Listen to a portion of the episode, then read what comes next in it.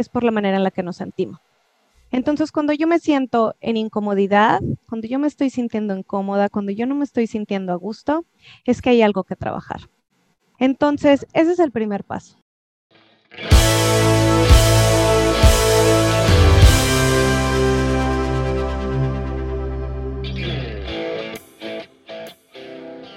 Hola imparable, soy Ale Tejeda. Bienvenida a este espacio en donde visibilizamos historias, creamos comunidad y aprendemos las herramientas para que construyas la vida profesional y personal de tus sueños. Hoy está conmigo Ami Martínez, quien ha sido mi coach, mentora y amiga. Ami es facilitadora del proceso MMK, el cual es una especialización en desarrollo humano que busca elevar la conciencia y que las personas lleguen a resultados en todos los ámbitos de su vida. En este episodio justamente hablamos de todo aquello que no nos permite ver nuestra grandeza, que no nos deja avanzar hacia los objetivos que queremos, nuestras creencias y programas limitantes. Claro, también abordamos el cómo deshacernos de todo aquello que no funciona. Escucha este episodio para arrancar el año limpiando todo aquello que te impide ver la imparable que eres. Yo soy Ale Tejeda y hoy Ami nos comparte más herramientas para que salgas y seas imparable.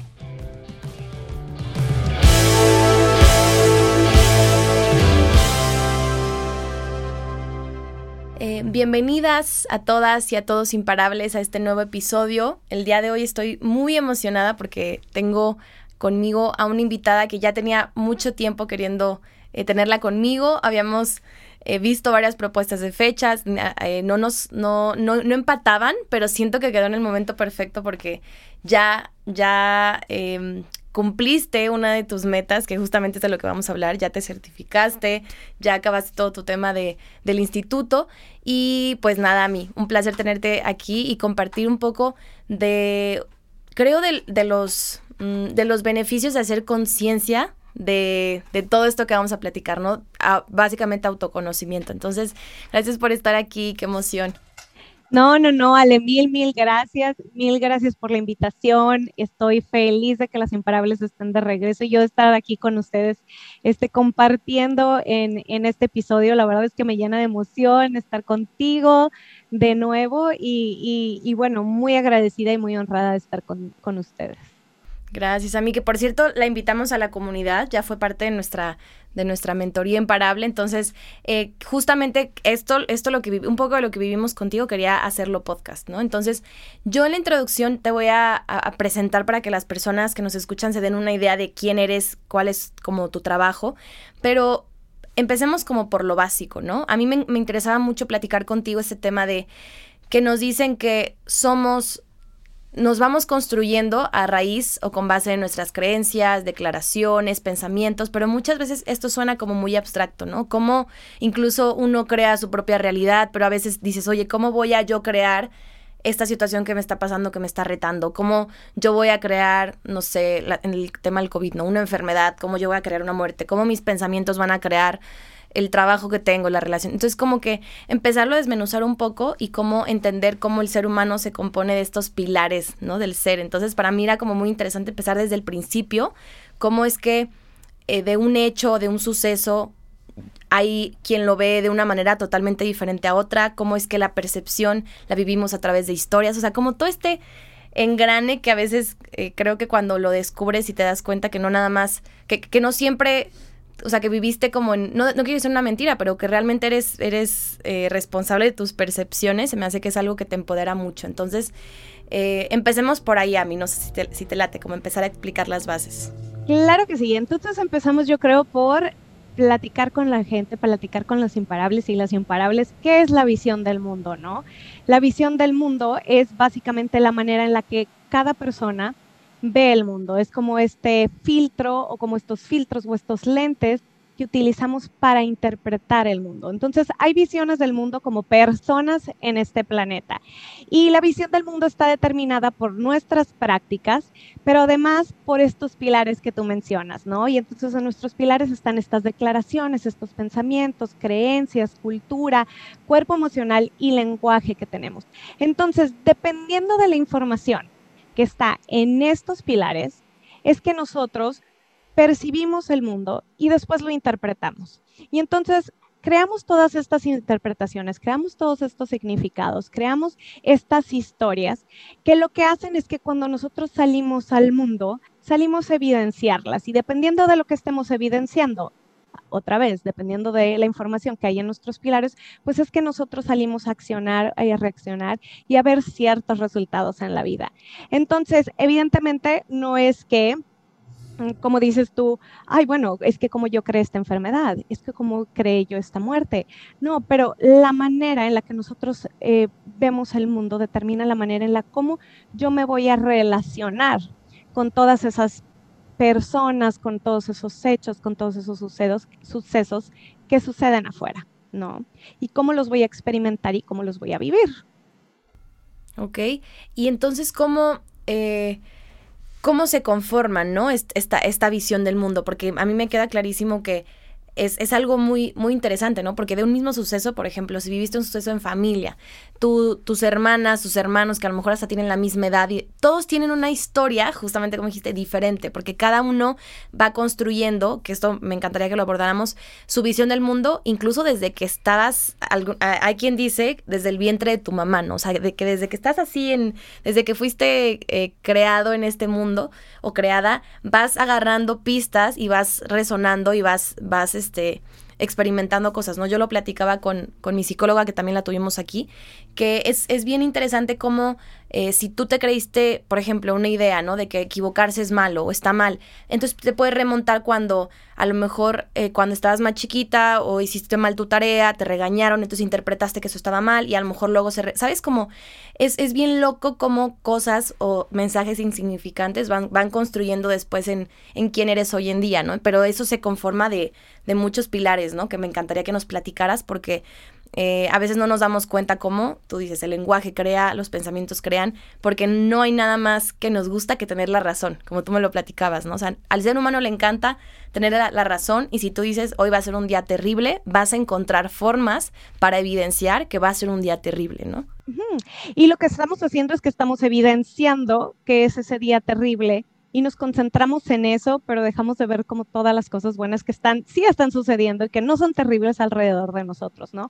Pero bueno, vamos enfocándonos en, en, en estos pilares, ¿no? Lo primero yo creo que sería irnos a enfocar en las creencias. ¿Por qué? Porque las creencias son esas, eh, esas que vamos creando nosotros desde la, ahora sí que desde la tierna infancia, diríamos, ¿no? Son esas creencias que nosotros eh, vamos formando a partir de los 0 a los 10 años. La mayoría se crean durante esa etapa. Y como dices tú, muchas veces puede suceder que llegas con tu papá y le dices a tu papá, oye, papá, este, ¿me ayudas con la tarea? Y tu papá te dice, no, ahorita no.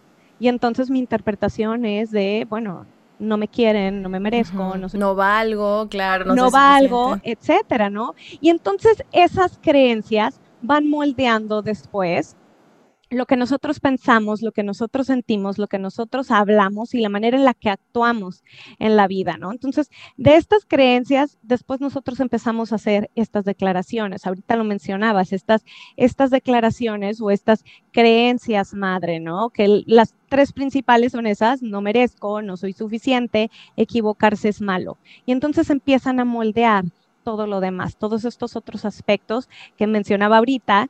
Y, y, y y nos van limitando, nos van limitando a través de nuestras vidas, pero lo importante es em, igual empezar a darnos cuenta que esas creencias no las vimos en ningún lado, que esas creencias ni siquiera nos las dijeron, incluso si nos alguien nos hubiera dicho, no quiere decir que es verdad, pero nosotros las hicimos nuestras, nosotros creamos vaya la redundancia, esas creencias, ¿no? Nosotros creamos esas creencias. A partir de ahí creamos nuestros pensamientos, ¿no? Entonces, eh, eh, estos pensamientos son básicamente estas interpretaciones o estos significados que yo le doy a lo que yo u otras personas dicen, hacen o las circunstancias, ¿no? Y entonces imagínate, en un día tenemos entre 20 mil y 60 mil pensamientos diarios. Amén. Y, y, además de que tenemos todos es esta bola de pensamientos corriendo todo el día, el 80% de esos pensamientos no son funcionales. Y el 95% se están repitiendo como una grabadora una y otra y otra y otra vez. Entonces estamos como con esta programación que nos está, que no nos está haciendo funcional, que nos está limitando, que nos está frenando, que a lo mejor nos pone en un lugar así de carencia, ¿no? Entonces, tenemos estas creencias que generan estos pensamientos, estos pensamientos y estas creencias, pues generan sentimientos en nosotros estos sentimientos de incomodidad que se pueden manifestar de muchísimas maneras, a, manera de exigencia, de enojo, de, frustración, de sufrimiento, de culpa, de vergüenza, etcétera, ¿no? Y esto también nos lleva a crear mm, además de estos estados emocionales, como este lenguaje, ¿no? Este lenguaje que no nada más sucede de aquí, de la boquita para afuera, cuando yo me expreso oralmente, sino que está aquí todo el día dando vueltas este, una y otra vez. Entonces por eso decimos que son todos estos pilares los que conforman nuestra visión del mundo. Claro, podemos vivir en la misma casa, pero cada persona es diferente y cada persona tiene una manera diferente de percibir el mundo. Y a pesar de vivir en la misma casa, también cada niño, cada persona, este, tiene una diferente forma de ser, una diferente, em, una diferente personalidad y, y por lo tanto aunque hayan crecido en el mismo hogar, con la misma educación, con lo mismo todo, pues tienen experiencias diferentes y van creando pues diferentes pilares con diferente información y por tanto una visión del mundo diferente.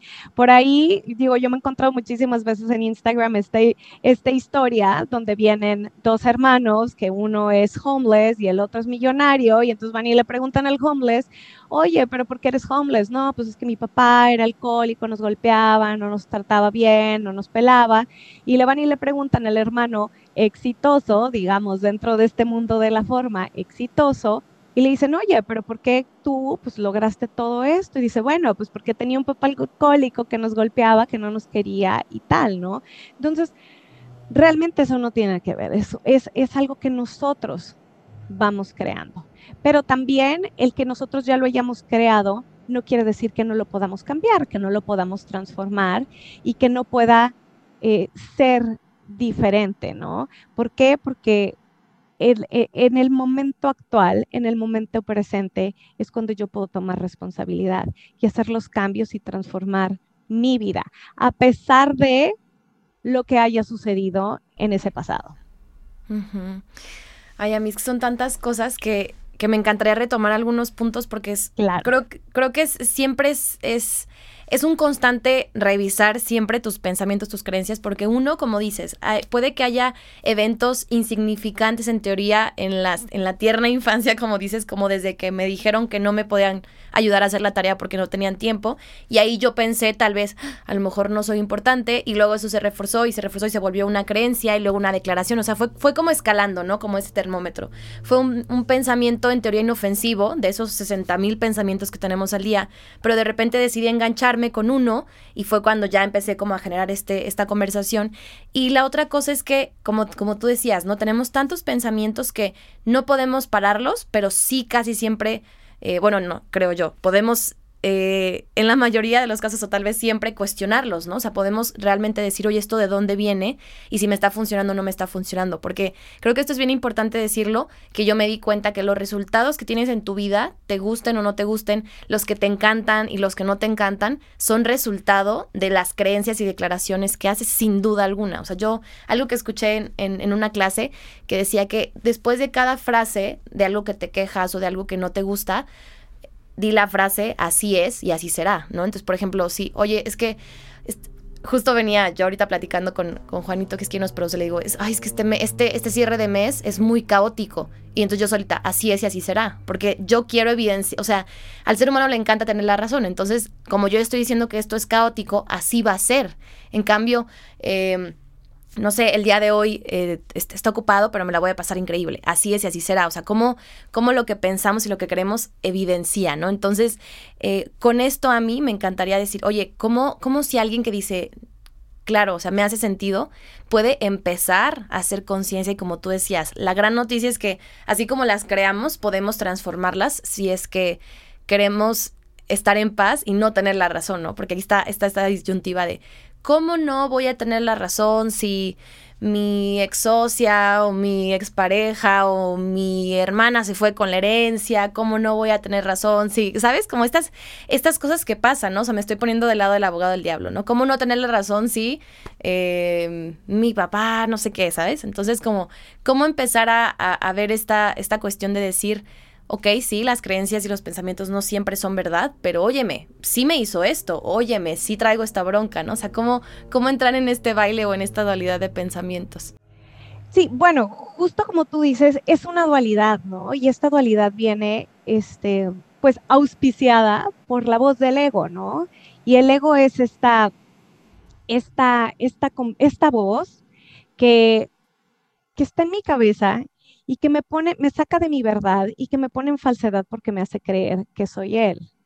Es esta voz o es esta conversación que me pone en este lugar donde yo empiezo a vivir en miedo y en miedo en todas sus manifestaciones, ¿no? Y entonces el ego justamente, como dices tú, porque no es el ser humano, el ser no es el que hace, el que, el, el que quiere tener la razón, es este ego el que quiere tener la razón. Y entonces el ego es el que nos va a poner en estos lugares. Ahora, el ego tampoco es como el malo maldito de la historia, ¿no? El ego también es como este indicador que nos va diciendo, hey, aquí hay algo que no funciona. Entonces, a partir de ahí, esto que, estás, e, esto que me estás preguntando, e, es que podemos empezar este proceso. Cuando yo siento algo que me está incomodando, o sea, cuando yo siento algo que me hace enojar, que algo que me hace sentir miedo, algo que me hace sentir eh, sufrimiento, culpa, vergüenza, exigencia, etcétera, es que yo ya estoy en este mundo del ego. Es que yo ya estoy conectándome con esta historia. Entonces, el primer paso es hacerme consciente que si yo me estoy sintiendo así, es por una creencia, un pensamiento o algo que está sucediendo acá que viene del ego. Entonces, es el primer paso, porque ahí, cuando ya reconoces, lo que sucede es que te separas del ego. Y entonces a partir de que te separas del ego y dices, ah, ok, ok, no soy yo, es esta vocecita, entonces lo importante es empezar a indagar, como dices tú, en estas creencias, en estos pensamientos que están sucediendo así.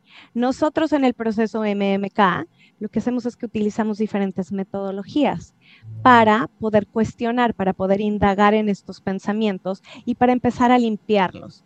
Y para poder empezar a ver que lo que yo estoy pensando, que es la verdad, no es la verdad, que puede haber múltiples verdades, ¿no? Así como dices tú, yo puedo interpretar que este día va a ser horroroso y caótico, ajá, pero también puedo pensar que este día va a ser, pues a lo mejor sí ocupado, pero que va a estar súper padre y súper divertido y súper lindo y que va a traer muchas cosas buenas. O también simplemente puedo ponerme en un lugar neutral donde yo puedo decir, bueno, pues este día simplemente es.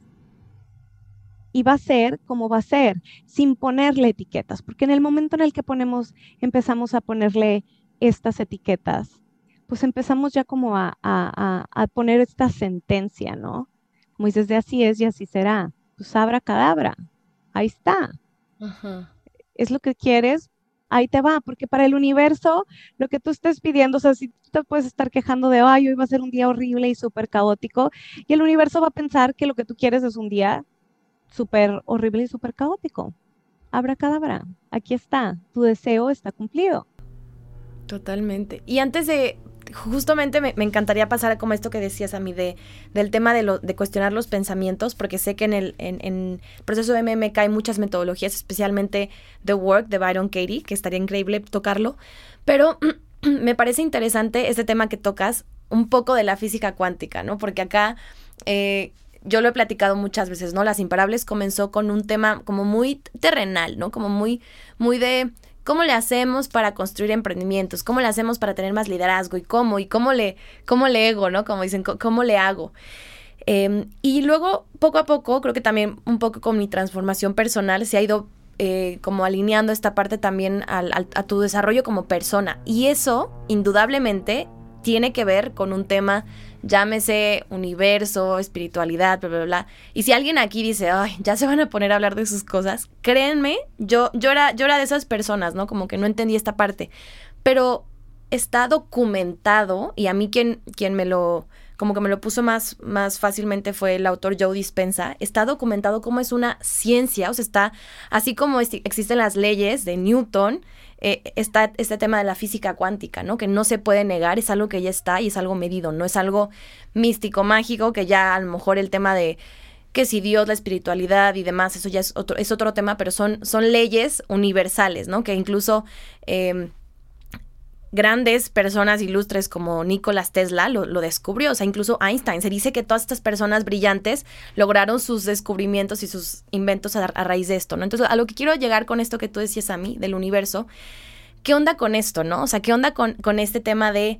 Em, lo puedo, si lo, lo, que, lo que piensas lo atraes, lo que creas, o sea, cómo está fundamentado, porque te digo, yo he leído estos libros, pero todavía me cuesta trabajo externarlo, a menos que sea con las grafiquitas y demás, pero ¿qué onda con todas las personas que en su momento fui yo? Decimos, pues, ¿qué onda con esto? O sea, ¿cómo, cómo se come? ¿Cómo es que si yo lo pienso, realmente lo materializo? Insisto, ¿cómo yo voy a materializar mi situación eh, con, no sé, con mi familia, económica? O sea, ¿cómo? ¿Cómo yo puedo cómo puedo hacerlo, porque a veces hasta suena algo rudo decir, ¿no? Como yo, eh, no sé, atraje estas experiencias que para mí, para mi ver, entre comillas, no serían funcionales, ¿no? Entonces, como darnos una pincelada, cómo las creencias también van un poco de la mano a cómo creamos como seres humanos nuestra realidad. Sí, pues va, tal como tú dices, va tan ligado como que yo, lo que yo pienso es lo que yo evidencio. Y no quiere decir que es lo único que esté sucediendo afuera, pero es lo que yo salgo a ver. Cuando mi visión del mundo está así estrecha, chiquitita, demás, pues claro, estoy pensando en, en, un modo de carencia, en un modo de limitación, en un modo, este, donde las cosas no quiere decir que no vayan a suceder, puede que sí sucedan, lo que, pero se van, a, se van a manifestar con mucha más dificultad. No. ¿Por qué? Porque yo no estoy creyendo y porque lo que estoy creyendo es que todo va a ser difícil, que todo va a ser malo, que todo cuesta trabajo, que todo hay que sudarlo, que todo hay que llorarlo. Pero si yo me coloco en este, en este lugar de conciencia, con este lugar donde yo me conecto con mi ser, desde mi contexto de maestría, desde este lugar donde yo creo que todo es posible, que hay muchas posibilidades y que todo es posible, estas cosas se van a manifestar y las cosas van a fluir y van a suceder de una manera tan natural y tan en sincronía. Digo, yo te puedo dar ejemplos muchísimos míos y de mis clientes donde de repente llegan en una sesión y, llegan en un estado, o bueno, yo, yo he estado ahí, ¿no? Llegas en un, en, en un estado emocional bajo, digamos, no sé, en sufrimiento. Y después de cuestionar estos pensamientos y después de limpiar toda esta información, empiezas a ver más posibilidades. Y en el momento en que empiezas a ver más posibilidades, las cosas empiezan a suceder. ¿Por qué? Porque dejas de estar en fuerza, porque dejas de estar en resistencia, porque te empiezas a abrir y porque empiezas a estar en confianza de que eso que tú quieres, ahí está. Y de que eso que tú quieres va a suceder. Y de verdad, bueno, para mí mi frase era cada vez que llegaba y hacía una sesión y daba el, y daba justamente ese salto cuántico, porque por ahí empieza el salto cuántico de entro en vergüenza a una sesión y salgo en paz. ese es el primero y ese sucede como a nivel interno. Pero yo después de una sesión en la que eso sucedía, en la que daba el salto cuántico en mis, eh, en mis estados emocionales o estados de conciencia, de repente salía al mundo y empezaba a ver cosas, las cosas de una manera diferente. Y de repente a los días o a las horas o a los, no sé, empezaban a suceder cosas que yo cuando regresaba a, a volver a hacer una sesión, mi frase era, guess what? ¿Sabes? Adivina qué pasó. Adivina qué pasó y, me encontraba con que todas esas cosas donde a lo mejor yo me sentía atorada, y también te digo, lo he visto en mis clientes, donde estaban atorados, de repente, ¡pum!, se desatoran y las cosas empiezan a suceder. ¿No? Y muchas veces, y es algo que nosotros vemos en las certificaciones, dejarnos de preocupar mucho en el cómo, pero es que cómo va a suceder, pero es que qué tengo que hacer es no, suelta y confía, o sea, suelta y confía de verdad es, es, es, es, una cosa que para mí yo, yo siempre he dicho, es que las sesiones son mágicas, es que las sesiones son mágicas, porque es inexplicable, dejas de preguntarte en cómo, en qué tengo que hacer, y las cosas empiezan a suceder. Nosotros estudiamos mucho durante la certificación a Neville Goddard. Y Neville Goddard tiene, bueno, varios principios, pero entre ellos dice, bueno, mi nivel de conciencia crea mi realidad. Si yo estoy conectado con mi ego, bueno, todo va a salir desde la fuerza y todo mm, va a ser dificultoso. Pero si yo me conecto desde un nivel de conciencia, de mi contexto de maestría, de mi propósito del ser, de verdad, las cosas van a empezar a fluir en sincronía. Y además, este, otra de las cosas que dice ahí, bueno, para manifestar, que, que dice él, es para manifestar sí, muchas veces a partir de todas estas leyes de la atracción y el secreto y todas estas cosas que, en los últimos años pues como que han tomado como muchísima fuerza, dice, bueno, es que no nada más es pensar y visualizar con los ojos de mi imaginación qué es lo que quiero, pero también con los ojos de mi corazón y con mis sentimientos. O sea, no nada más es visualizar y verlo, pero también es sentirlo. Y no es sentir que este, no, no, no, no es nada más visualizar si quiero la casa o el carro o esto, sino quién soy yo, quién quiero ser yo. Entonces, ese proceso de manifestación empieza al conectarnos con esa visualización, pero con ese sentir de quién quiero ser yo. Entonces aquí en el proceso MMK nos enfocamos mucho más en ese, más que en el tener y el hacer del mundo de la forma, del mundo del ego, con ese quién quiero ser. Y entra también un poco esto del fake it till you make it, ¿no? O sea, de, de, de vívelo como si fuera verdad en el presente, no estés añorando este, que esto quiero que suceda en el futuro sino el sentirlo como si eso ya estuviera aquí. Y entonces es vivir en esa confianza de que todo ya existe en el universo, de que eso que yo deseo ya existe en el universo. A lo mejor todavía no está en este plano físico y no lo puedo ver con mis cinco sentidos, pero es vivir con la confianza y la certeza de que eso se va a manifestar aquí, ¿no? Entonces, a veces sí, como dices tú, suena, y como diría mi maestra Marisa Gallardo, suena como mágico, místico, misterioso, y pero ¿cómo? Pero es también eso, vivir en esa confianza, en esa certeza, y, y vivir con ese sentimiento de que lo que yo quiero ya está. Y lo que yo quiero además, y lo que yo necesito, yo ya soy. Totalmente. ¿Qué, qué tienes que desaprender para darte cuenta que lo eres, porque como somos seres completos y realmente no nos hace falta nada, y es más que nada desaprender y quitarte las capitas de todas estas creencias, declaraciones que te limitaron o que hiciste, eh, o más bien que te creíste, que dan, dan, los resultados que tienes hoy en día, pero no significa que te haga falta nada. Y sabes que Ale, que muchas veces queremos queremos, claro, muchísimas cosas de este mundo de la forma, ¿no? Y, y queremos las, que las cosas sucedan de una cierta manera. O sea, quiero que sucedan en este tiempo y de esta forma. Y la verdad es que al final nosotros no sabemos qué es lo mejor para nosotros. Nosotros creemos, podemos pensar que sabemos qué es lo mejor para nosotros. Y a veces estas cosas se manifiestan y se manifiestan de una manera diferente, no de tal manera, de la manera exacta en la que nosotros queríamos. Pero digamos que nuestra inteligencia superior o el ser superior para las personas que crean en algún Dios o el universo o lo que sea, sabe mejor que nosotros. No, a mí es que es, es, es, padrísimo porque, insisto, a lo mejor si alguien todavía no se ha dado la oportunidad de adentrarse a estos temas, que se dé la oportunidad de leer a Neville Goddard, a Joe Dispensa, a este tipo de autores, porque, insisto, ya, ya, ya está comprobado que no vivimos en un mundo como decían, como newtoniano, ¿no? O sea, yo le, eh, lo de afuera me reacciona a mí, sino que es al revés. Lo de adentro, para, primero para, para ver lo de allá afuera tienes que cambiar o tienes que serlo dentro, que es lo que tú decías, ¿no? Ya no es al revés, como de voy a ser feliz hasta que tenga mm, el trabajo de mis sueños, la familia, la relación X, ¿no? Sino es al revés, ya, ya, ya está comprobado que como tú primero tienes que serlo para verlo reflejado allá afuera y no, no como antes se creía, ¿no? Y en esta parte que tú mencionas, como un paréntesis rápido, yo conocí a mí porque yo trabajé con ella. Y ahorita que platicaste eso, no sé si te acuerdas a mí, que yo creo que sí. Justo la primera sesión que tuvimos, me, me acuerdo que fue como en diciembre, noviembre de, de pandemia, algo así. Y lo primero que me preguntaste fue como, qué es, qué es lo que quieres lograr o, en qué andas ahorita, ¿no? En qué andas trabajando que, que lo traes como muy en mente. Y yo traía el tema de que me quería independizar.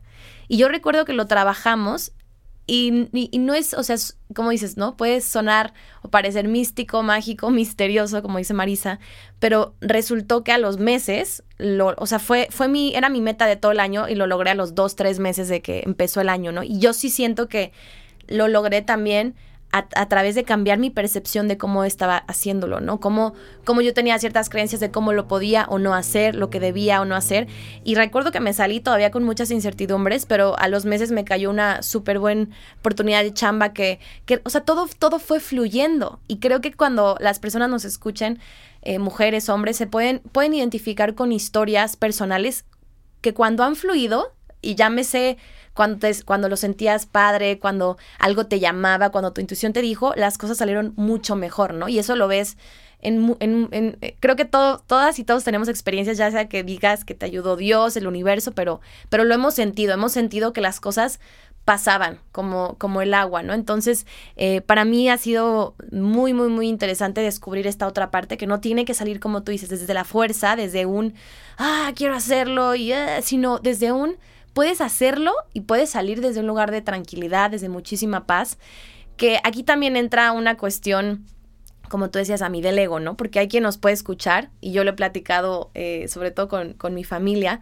que hay muchas personas que todavía traen eh, o traemos la creencia de que eso no es posible. Ay, a mí, ay, Ale, qué bonito suena eso, o, en la teoría suena como muy padre, pero mm, como, como entra esta parte como de duda, ¿no? Entonces, que no sé si también vaya, vaya de la mano con el proceso de cuestionar creencias, ¿no? A mí que me encantaría que platicáramos de eso, de cómo, cómo, ok, ya escuché este podcast y suena muy bonito, uh, palomitas aquí flotando, maripositas, pero cómo, cómo se aplica o cómo es en, en, por así decirlo, entre comillas, en la vida real, ¿no? Porque pues empezamos por ahí, pues, ¿qué es, qué es real? Pero, pero poniéndome del lado como del abogado del diablo, ¿cómo, no sé si sea la pregunta cómo se hace a mí o cuál es como el, el proceso para, sí, uno, empezar a cuestionar pensamientos y otro, empezar a abrirme a la posibilidad de que no todo tiene que salir desde un lugar ni de exigencia, ni de trabajo, ni de sudor, ni lágrimas, sino que puede ser desde una parte más más en paz y más en armonía? Bueno, lo primero es, como te decía, eh, la manera en la que nosotros nos damos que algo no nos está funcionando es por la manera en la que nos sentimos. Entonces, cuando yo me siento en incomodidad, cuando yo me estoy sintiendo incómoda, cuando yo no me estoy sintiendo a gusto, es que hay algo que trabajar. Entonces, ese es el primer paso. ¿Cómo me siento? ¿Qué es lo que estoy sintiendo? ¿Qué es lo que me está haciendo ruido? Y ahí es donde empezamos a escarbarle un poquito y entonces saber qué es lo que yo estoy pensando, porque realmente no es eh, la persona que está conmigo, no es, mi, no es mi mamá, no es mi hermano, no es mi compañero de trabajo, no es el que se sienta este, enseguida de mí en, en, en no sé, en, en alguna clase, lo que nos hace ruido, ni ninguna circunstancia, sino lo que nos estamos diciendo acerca de esa persona, acerca de esa circunstancia, acerca de eso que está sucediendo. Entonces, lo primero es eso, empezar a detectar qué es eso que yo estoy pensando qué es eso que yo estoy sintiendo. Y a partir de ahí empezamos este proceso de cuestionamiento y de indagación del cual tú hablas. El principal, digo, en, la certificación y en el proceso de MMK utilizamos varias metodologías, pero el principal es esta metodología llamada las cuatro preguntas de Byron Katie, a través del cual nosotros cuestionamos nuestros pensamientos. Y es una metodología que yo me acuerdo que cuando la conocí por primera vez dije, ¿cómo estas cuatro preguntas pueden hacer que de yo llegar a ver, de haber llegado yo en una sesión en sufrimiento, me sienta en paz. 40, 50 minutos después, ¿no? Entonces son cuatro preguntas, cuatro preguntas cuyo propósito es sacarnos de la falsedad, separarnos del ego. Y estas preguntas es cuando yo tengo un pensamiento y las personas, digo, lo pueden hacer a través de una sesión del proceso MMK, pero también lo pueden hacer ellos solos ponemos, perdóname, pongamos un ejemplo, por ejemplo, un pensamiento que a veces lo vemos mucho en, la comunidad, sobre todo en las mujeres, no puedo. Y eso se puede ver de cualquier forma. No puedo abrir este negocio, no puedo ascender este puesto, pero esta parte de, o esta creencia de no puedo. ¿Podríamos hacer el ejemplo con esa creencia? Claro que sí. Entonces, bueno, no puedo, yo no puedo abrir un negocio. ¿no? Y entonces llega, llega una cliente y te dice, no, yo no puedo abrir este negocio porque a lo mejor este, yo no tengo el dinero, porque... No se puede vivir de eso, o es muy arriesgado. ¿Qué voy a hacer por mientras? ¿De dónde voy a sacar dinero? ¿Cómo voy a vivir? Etcétera. Entonces, la primera pregunta que nos hacemos aquí es, ¿es eso cierto? ¿Es verdad que tú no puedes abrir un negocio? Y por lo general, y sobre todo cuando llegan los clientes muy al principio, muchas veces te van a decir sí. Claro, sí, sí, no puedo, pues si no ya lo hubiera abierto, ¿no? Entonces, ¿e-, ¿es esto cierto? Y aquí nuestras únicas posibles respuestas son sí o no.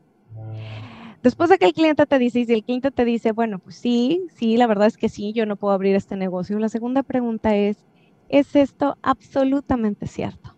Y entonces para que algo sea absolutamente cierto, tiene que ser, o sea, cierto el 100% de las veces para ti y para todo el resto de la humanidad. Entonces, bueno, pues ahí el ego cae automáticamente porque pues, dices, no, pues hay otros que lo han hecho, entonces no, pues no es cierto, o, a lo mejor no he intentado hacer esto, a lo mejor no he, intentado eh, pedir ayuda o una asesoría o un crédito o tal, ¿no? La tercera pregunta es, ¿quién soy yo cuando estoy creyendo este pensamiento? ¿Quién soy yo conmigo? ¿Quién soy yo con los demás? Si hay otra persona involucrada, este, ¿en qué silla me pongo? ¿no? Y entonces ahí empiezan a salir, bueno, pues no, yo no puedo, yo no puedo abrir en este negocio. Bueno, ¿y quién eres tú? Cuando piensas que no puedes abrir este negocio. No, pues me siento que, que no estoy en la capacidad y me siento este, inútil y me siento fracasada y me siento que no voy a poder y entonces me siento menos y me siento chiquita y me siento... La cuarta pregunta es, ¿quién sería yo si no tuviera yo este pensamiento? Y entonces, ahí empieza como a caer todo, porque es de quién sería yo sin este pensamiento. O si no pudiera volver a pensar que no puedo. Imagínate que ese, que ese pensamiento se bloqueó. pensamiento se sumó, ¿no? Que me tomé la pildorita mágica o que, bueno, yo siempre les digo, te pasé la varita de Men in Black y ese pensamiento se te olvidó, ¿no? Y me dicen, no, pues estaría en confianza, pensaría que sí puedo, lo intentaría, este, simplemente lo haría, ¿no? Y entonces ahí, estas primeras cuatro preguntas, como te digo y te repito, lo que hacen es hacerme que me separe del ego, que hace que me separe de esa falsedad, de esa, de esa ilusión, ¿no? Que me estoy creando. Y entonces, Después de ahí entra como esta parte que a mí me parece la más maravillosa del proceso, que es hacer inversiones o hacerle vueltas a estos pensamientos. ¿Por qué? Porque habiendo ya tumbado al ego o habiendo ya hecho a un lado al ego, lo que estas inversiones nos permiten es romper con esa proyección de lo que yo estoy pensando y que estoy creyendo ver afuera y que es lo único que puedo ver, pero además empezar a ver posibilidades. Entonces lo que eso hace es que mi visión del mundo, que a lo mejor cuando entré a la sesión estaba así chiquitita, se empieza a abrir, abrir, abrir, abrir. Y entonces yo empiezo a ver posibilidades en mi vida que me pueden llevar a lograr esos resultados que yo deseo. Entonces, por ejemplo, en este ejemplo que tú me das de, pues no, es que yo no puedo abrir un negocio. Entonces empezamos a dar vueltas. Eh, dependiendo de si estamos hablando de una situación o de una persona, empezamos a darle vueltas al pensamiento hacia mí, hacia el otro, hacia los pensamientos, hacia el opuesto y bueno, ya después de ahí un sinfín de vueltas creativas que podemos, podemos hacer, ¿no? Pero entonces empezamos a ver de, bueno, yo sí puedo abrir este negocio. Mis pensamientos me dicen que yo no puedo abrir en este negocio, que es más verdad, que son mis pensamientos los que me dicen que yo no puedo abrir este negocio o que en verdad es 100% absolutamente cierto que yo no puedo abrir este negocio. ¿no? Mi ego me dice que yo no puedo abrir este negocio. ¿no? Yo me limito y ya empezamos a hacer vueltas creativas de, bueno, yo me limito cuando estoy pensando que no puedo abrir este negocio. Pero bueno, yo elijo abrirme a las posibilidades y yo elijo ver opciones de cómo puedo abrir este negocio, ¿no? Y entonces de ahí empezamos a dar vuelta y empezamos a ver qué es lo que al cliente, qué es lo que a mí, qué es lo que a ti o quién es a quién está cuestionándose le hace sentido, ¿no? No quiere decir que todas estas vueltas le hagan sentido a la otra persona, pero sí la persona puede empezar a darse cuenta que hay vueltas que le hacen sentido y que hay pensamientos que pueden ser igual o más verdaderos que el original de no puedo yo abrir este negocio, yo no puedo ser empresaria, yo no puedo tener, ¿sabes? Estas oportunidades. Y se empiezan a abrir. ¿No? Me ibas a decir algo. Sí, perdóname, es que traía aquí el, tema en la lengua, que justo que, mencionabas el tema de las inversiones, recuerdo que, que escuché en un podcast que decía, por ejemplo, yo no puedo abrir este negocio porque mi familia no me apoya.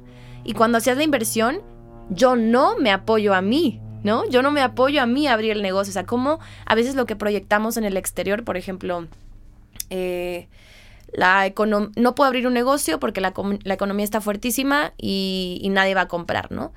Yo me digo que no puedo abrir el negocio porque yo, porque mis pensamientos son fuertísimos o mis pensamientos son los que son súper catastróficos. O sea, cómo darle la vuelta a lo que proyectes allá afuera realmente es tuyo, ¿no? Justo este ejemplo se me quedó bien grabado porque a veces hacemos eso, le, le cargamos todo nuestra responsabilidad y poder, insisto, a que la inflación, que la, que, que el presidente, del presidente en turno, ¿no? Porque siempre es el presidente, ajá, el gobierno, que, que no es a negar. mi pareja y a mi familia. el caso es que siempre estamos poniendo culpas en el exterior, en otra persona, en, en una situación, en una circunstancia, pero las culpas están en todos lados menos en mí, ¿no? Y lo único que estamos haciendo ahí es como, como justificándonos de por qué no lo hacemos y aventándole y, y no tomando responsabilidad de lo que a mí me toca, ¿no? Entonces, ahorita que dabas, por ejemplo, este ejemplo de, ay, bueno, es que yo no puedo abrir un negocio porque mi familia no me apoya. Bueno, sí, claro, yo no me apoyo. Yo no necesito que mi familia me apoye. Yo elijo apoyarme yo, ¿no? Entonces vamos empezando a ver todas estas otras perspectivas y fíjate que justo ahorita que dices uno de los uno de los cinco principios que estudiamos de Neville Goddard es ese de no hay nadie a quien culpar. No hay nadie a quien culpar. Ni siquiera a mí, ni siquiera a mí mismo. Más bien es dejar de culpar a otro o dejar de culpar a las circunstancias o dejar de, eh, culpar a lo que está sucediendo afuera y hacerme responsable de lo que a mí me toca. Y acuerda que responsabilidad significa habilidad de respuesta. Entonces, ¿cómo quiero yo actuar en la vida, ¿no? Ante estas circunstancias, ante mis planes, ante mis proyectos, en este caso en particular, ¿no? Quiero hacerlo desde la reacción o quiero hacerlo desde la responsabilidad y tomar acción. ¿No? ¿Y cómo, cómo ahí dirías a mí, insisto, poniéndome de otra vez del, del abogado del diablo, insisto, ¿no? En estas situaciones donde dices, úchale, ¿no? La otra persona sí, entre comillas, tuvo la culpa, ¿no? O sea, por ejemplo, Em, lo, pienso en un, en un, como en un evento un poquito, tal vez un poquito más fuerte. Ah, la semana pasada venía de regreso de mi casa y vi un choque fuertísimo donde la persona había quedado totalmente destrozada. O sea, eh, fue una escena muy fuerte.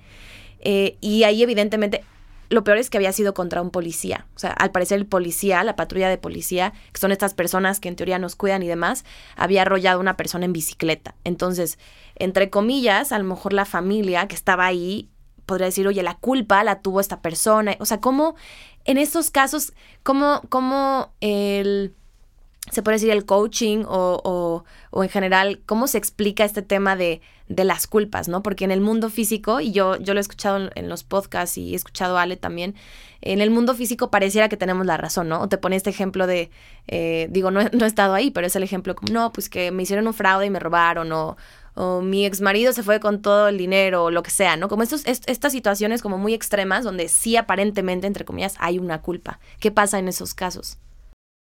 Pues es lo mismo, Ale, es volver otra vez a cuestionar, volver a cuestionar. Porque para empezar, bueno, cuando estás en este lugar de culpa, ¿quién es la persona que se está sintiendo mal? O sea, a lo mejor dentro de el mundo, de, dentro de, no sé, un mundo social, con reglas y con normas, diríamos sí, es la culpa de la otra persona. Pero también cuando entramos a cuestionar esto, por ejemplo, de, ay, este accidente sucedió por culpa de el policía, por ejemplo.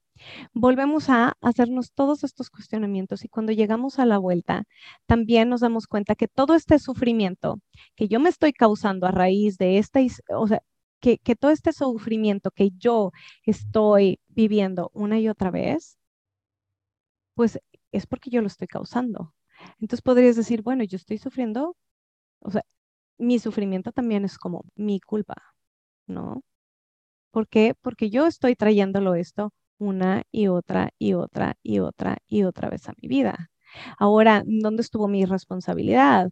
¿En dónde estuvo la responsabilidad del otro? Entonces, cuando nos cuestionamos y cuando empezamos a hacer todo este proceso, nos damos cuenta que pues que, que, esto no existe, que las culpas no existen, que todo esto es, es, es parte de estos velos de ilusión y de falsedad que nos dice el ego.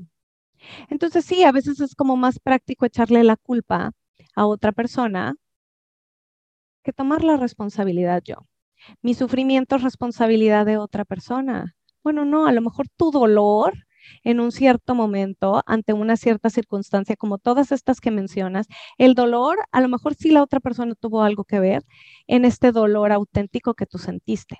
Pero ya cuando ya entramos a este lugar donde yo ya estoy en sufrimiento y en culpa por siempre, es porque yo lo estoy trayendo aquí, porque yo me estoy posicionando ahí, porque yo estoy enganchada en esta historia que yo me estoy contando.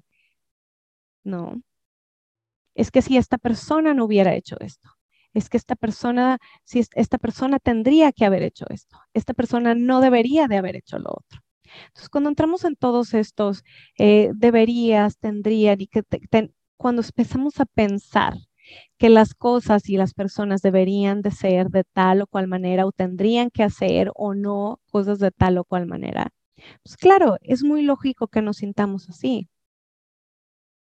Pero al final, pues ¿dónde quieres estar ante eso? ¿Quién quieres ser ante eso? Sí, es, es un camino y justamente el, fin de semana, este fin de semana que acaba de pasar, una persona me chocó y la situación se, tornó un, tanto agresiva, ¿no? Y eso que fue dentro, afuera de, de mi casa, ¿no? Y me hallé mucho en esta conversación el sábado de él tuvo que o no tuvo que o no me tuvo que haber gritado, no tuvieron que haberse puesto, o sea, como todo este tema como del debería. Pero justamente lo que dices, o sea, creo que en, en unas situaciones va a ser más complejo que otro, ¿no? Porque imagínate, eh, en unas situaciones donde a lo mejor yo fuera la mamá de esta persona que atropellaron o yo siendo Ale que alguien me chocó, o sea, en unas eh, perspectivas va a costar más trabajo que otras, pero yo también creo, como tú dices a mí, puedes tú agarrar el poder y decir, ¿quién quiero ser yo frente a esto? ¿ok? Yo no le voy a gritar, yo no me voy a poner agresiva, yo no voy a, como, como quién quieres ser y cómo vas a responder. Y también otra parte de, que esto ya a lo mejor va, es, es punto y aparte, pero yo sí creo que en situaciones donde son lecciones muy fuertes, ya sea de vida, de lo que sea, yo sí creo que de alguna manera tu, tu alma como decía, ¿no? Como que lo planea antes de. De hecho, hay un, hay un libro al respecto, no recuerdo el autor. El plan de tu alma se llama, que justamente, insisto, a lo mejor muchas personas no concuerdan con esto, pero incluso yo sí creo que estamos como en este juego de Mario Bros que constantemente pues te mueres, empieza otro y tú ya pactaste tu jugada. O sea, sabes que yo voy a elegir a los papás perfectos, a las hermanas perfectas, a las parejas perfectas. Yo voy a elegir a las personas que van a jugar en mi obra de teatro para enseñarme lo que tengo que aprender. Entonces, insisto, tal vez pueda sonar no tan eh, no tan lógico, no sé si, si a alguien más le haga sentido, pero el hecho de decir, pues yo elijo estas relaciones, yo elijo que esta persona en teoría me haga, porque no me hace, simplemente lo hace y yo decido cómo lo interpreto, o sea, quitarle esa palabra de me gritó, me simplemente lo hizo, pero yo sí creo que tenemos esta parte de lo co-creamos. Incluso estas cosas tan trágicas de decir, bueno, pues a lo mejor a él le tocó ser la persona que, que, acabó con mi vida, o sea, no sé, pero yo sí creo que existe un orden perfecto que yo lo he visto en, en muchas situaciones. A veces no lo, no lo he podido ver, a veces no lo he podido ver, pero termino entendiendo que sí estamos en este baile. Mm. Sí, y a veces no lo vemos en el momento eh, y, lo, y lo vemos muchísimo después. Tendemos a pensar que las cosas me suceden a mí pero la realidad es que las cosas suceden para mí, para que yo aprenda algo, para que yo eh, evolucione, ¿no? Aunque a veces pueda ser muy doloroso y aunque a veces digamos, pero ¿cómo? Es que como esto viene a enseñarme algo, es que como esto va a servir para mi evolución, pero todo lo que sucede, Ale, sucede como lo dices tú, de manera perfecta. ¿Para qué? Para mi aprendizaje, para mi evolución, para mi trascendencia. ¿No? Y entonces, por ejemplo, ahorita que cuentas de, bueno, me chocaron y tal, bueno, ¿cómo sé que debería de suceder? ¿Cómo sé que de eso debió de haber sucedido? Pues porque sucedió. Pues porque sucedió. Si no, es estarme peleando con la realidad. Y mi querida Byron Katie diría, bueno, peleate con la realidad y vas a perder el 100% de las veces. Entonces síguete peleando con este de, es que, es que debió de haber frenado antes, es que no debería haber ido tan rápido, es que debió de haber volteado, es que debió de haber visto. Y entonces, ¿qué sucede? Pues que la situación, el hecho sucedió de la manera en que sucedió, no lo puedes cambiar. Te peleas con eso y vas a sufrir, bueno, incansablemente por muchísimo tiempo o por siempre, no lo sé, ¿no? Entonces es, ¿quién quiero ser frente a eso? O sea, ¿Cómo me quiero relacionar con eso? ¿Acepto la realidad o me peleo con ella? Me peleo con ella y sufro. Veo la situación como lo que es y bueno, veo qué aprendizaje, qué, qué, puede haber ahí para mí. Cómo esto no, está, no me está sucediendo a mí, cómo esto está sucediendo para mí, para mi mayor bien. Y como tú dices, porque luego mucha gente sí dice, pero ¿por qué me tocaron estos papás y por qué me tocaron estas parejas? Bueno, pues porque algo teníamos que aprender y muchas veces estas lecciones se siguen aprendiendo, se siguen repitiendo y repitiendo y repitiendo a lo largo de nuestra vida como vemos nuestra, hasta que aprendemos la lección. Ahorita que me comentas, por ejemplo, lo que te sucedió a ti, dices, bueno, o sea, la otra persona a lo mejor sí gritó, se alteró y todo, pero yo decido quién quiero ser contra e, con, eso. Y bueno, tú también dime, a lo mejor hace cinco años, ¿quién hubieses sido tú si no tuvieras este conocimiento y si no tuvieras estas experiencias que tienes hasta ahora. A lo mejor te, te hubieses puesto a gritar junto con la otra persona, ¿no? Y quién sabe cómo hubieran terminado ahí empleitados. Entonces tú decidiste, bueno, pues me mantengo aquí y me, mantengo conectada conmigo, me mantengo conectada a lo mejor con mi neutralidad. A lo mejor, bueno, pues ya está el carro ahí, ya está el carro chocado, bueno, ¿qué es lo que sigue? ¿Qué es lo que hay que hacer? Oye, a mí que irónicamente estaba leyendo Byron Katie. O sea, estaba esperando yo en mi carro a que llegara el seguro, la otra persona vuelta loca y yo agarré mi, mi Kindle y me puse a leer Byron Katie. Pues es lo que es. Justamente iba, iba, ya tenía como mi plan armado, me iba a ir a un cafecito a desayunar, me iba a poner a leer, estudiar, luego me iba a mi, a mi ensayo de baile, todo el plan se deshizo y dije, pues me voy a sentar aquí a leer a Byron Katie porque ella dice justamente todo esto que estamos platicando. Entonces, eh, Sí, es un tema, es un tema bien interesante y creo que es como una primera parte, ¿no? Me encantaría eh, a mí que tengamos una segunda, segunda, una segunda parte profundizando un poco más, porque, insisto, a mí en un inicio cuando yo escuché esto no resonaba conmigo y tampoco tiene que resonar con todas y con todos. Creo que cada quien tiene su momento y su espacio y si no suena adelante, pero abrirnos a la posibilidad de que no todo lo, o sea, lo que pensamos no es cierto, casi nunca, nunca es cierto. Lo que está lo que nos hace sufrir, lo que no nos hace estar en, paz no es cierto, son mentiras. Y algo que a mí me ayudó mucho, incluso cuando pasé por etapas de muchos retos emocionales, ansiedad, depresión, fue decir, ¿sabes qué? Esta, esta frecuencia o, o esta, esos pensamientos que yo estoy teniendo, como dice Ale, ¿no? No son nuevos, ni siquiera son creativos. Todas y todos estamos pensando casi siempre lo mismo. No voy a poder, no soy suficiente, equivocarse es malo. Esas creencias madres que tenemos, obviamente cada quien tiene variaciones. Ay, mi familia, ay, mi trabajo, ay. todas y todos tenemos esta conversación reciclada, remolida, no es nueva, no es creativa, ahí está. Y todas y todos en algún momento nos hemos sintonizado a esa frecuencia de radio. O sea, aprendimos la radio y ahí están. Eh, de ti depende si te quieres enganchar con eso y si te quieres conectar. El gancho que te engancha, ¿no? Sí, sí, sí, claro que sí, es, es totalmente cierto. Y, y también no es decirle y que la gente diga, ¿cómo vienen estas mujeres a decirme que lo que yo estoy pensando no es verdad? Bueno, es la interpretación de esta persona. O sea, es tu verdad. No quiere decir que sea la única verdad. Y no quiere decir que no pueda haber otra verdad para ti, una verdad que sea más funcional, más amigable, más compasiva, más amorosa contigo. Entonces, eso, eso, eso es lo importante, ¿no? Y, yo creo que el, soltar la resistencia y estar en apertura, yo sé, como dices tú, a lo mejor esto no es para todos, ¿no?